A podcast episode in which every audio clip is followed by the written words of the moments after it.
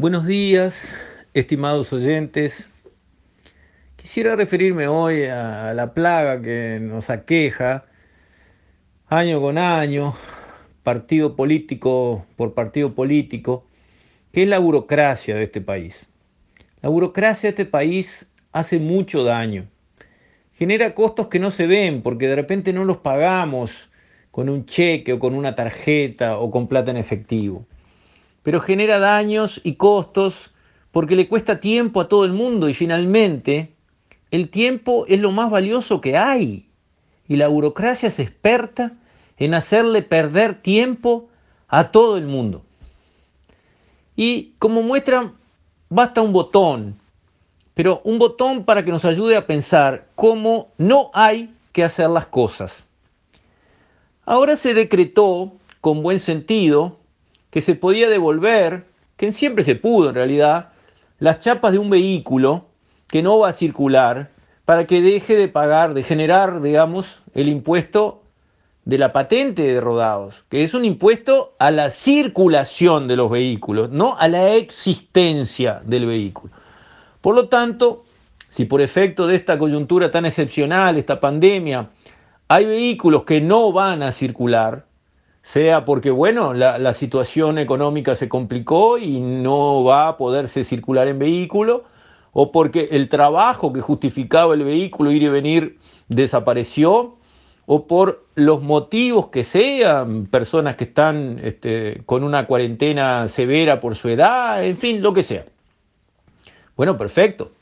Se entregan las chapas y a partir de ese momento no corre, no se genera, no se de Vita, digamos, no existe ese impuesto que de otra manera hubiese existido. Digo a la pasada que cobrar por una chapa un impuesto a la circulación no es muy inteligente, porque muchas veces el vehículo está detenido, está quieto, está en un garage o está estacionado en la calle, no está circulando. Y en ese caso no se debería estar generando el impuesto de la patente de rodado, que es un impuesto a la circulación, entendámoslo bien.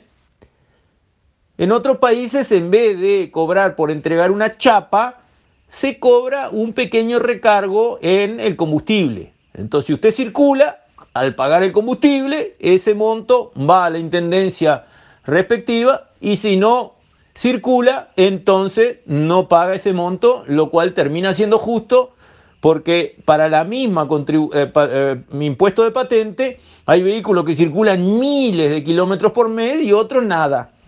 Y sin embargo, cada cual tiene su chapa y paga lo mismo.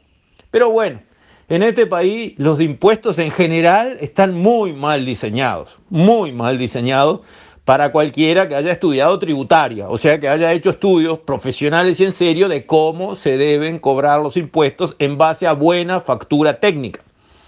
Pero más allá, así lo tenemos, patente rodado, impuesto a la circulación de vehículos. No va a circular el vehículo, se devuelven las chapas, no corre la patente mientras las chapas están en poder de la intendencia respectiva. ¿Correcto? Correcto. ¿Cómo se entregan las chapas? Y ahí vienen montados a caballo los burócratas. En muchos países, como en Estados Unidos, las chapas se entregarían por correo. Se ponen un sobre, la dirección de la intendencia del caso y allá fueron las chapas. La intendencia la recibe, ve esa chapa, sabe el número y va a su registro y a ese número le dice acá tengo las chapas y las guarda en un archivo con un número para encontrarlas rápido y ya está. Así funcionaría en todo el mundo. Acá, ¡oh! Pare, pare, pare, compañero. Entregar chapas, dijo. Entregar chapas. Ah, bueno. Tiene que ir alguien físico a presentarse, le dan hora para recibirlo, no es cuestión de que vaya en cualquier momento, le dan hora para recibirlo, tiene que ir con la libreta original del auto, que tiene que ver, tiene que ir la persona dueña del auto o un poder representando a, confirma suficiente a la persona, en cualquier lado donde esté el vehículo empadronado. ¿Para qué? A ver, ¿para qué? ¿Por qué?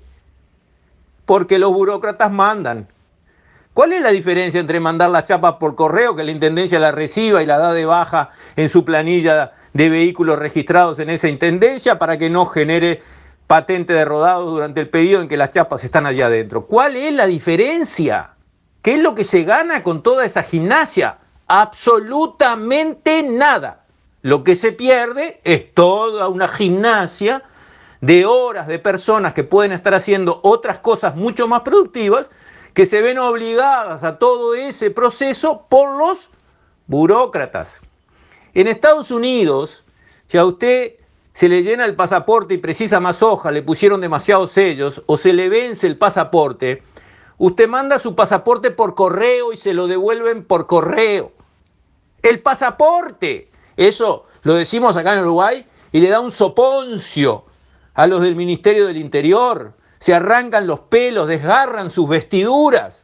Y en Estados Unidos funciona así. El pasaporte va por correo y vuelve renovado o con más hojas libres adentro si se le habían llenado, pero todavía estaba vigente el pasaporte de sello las hojas originales. El pasaporte va por correo y vuelve por correo.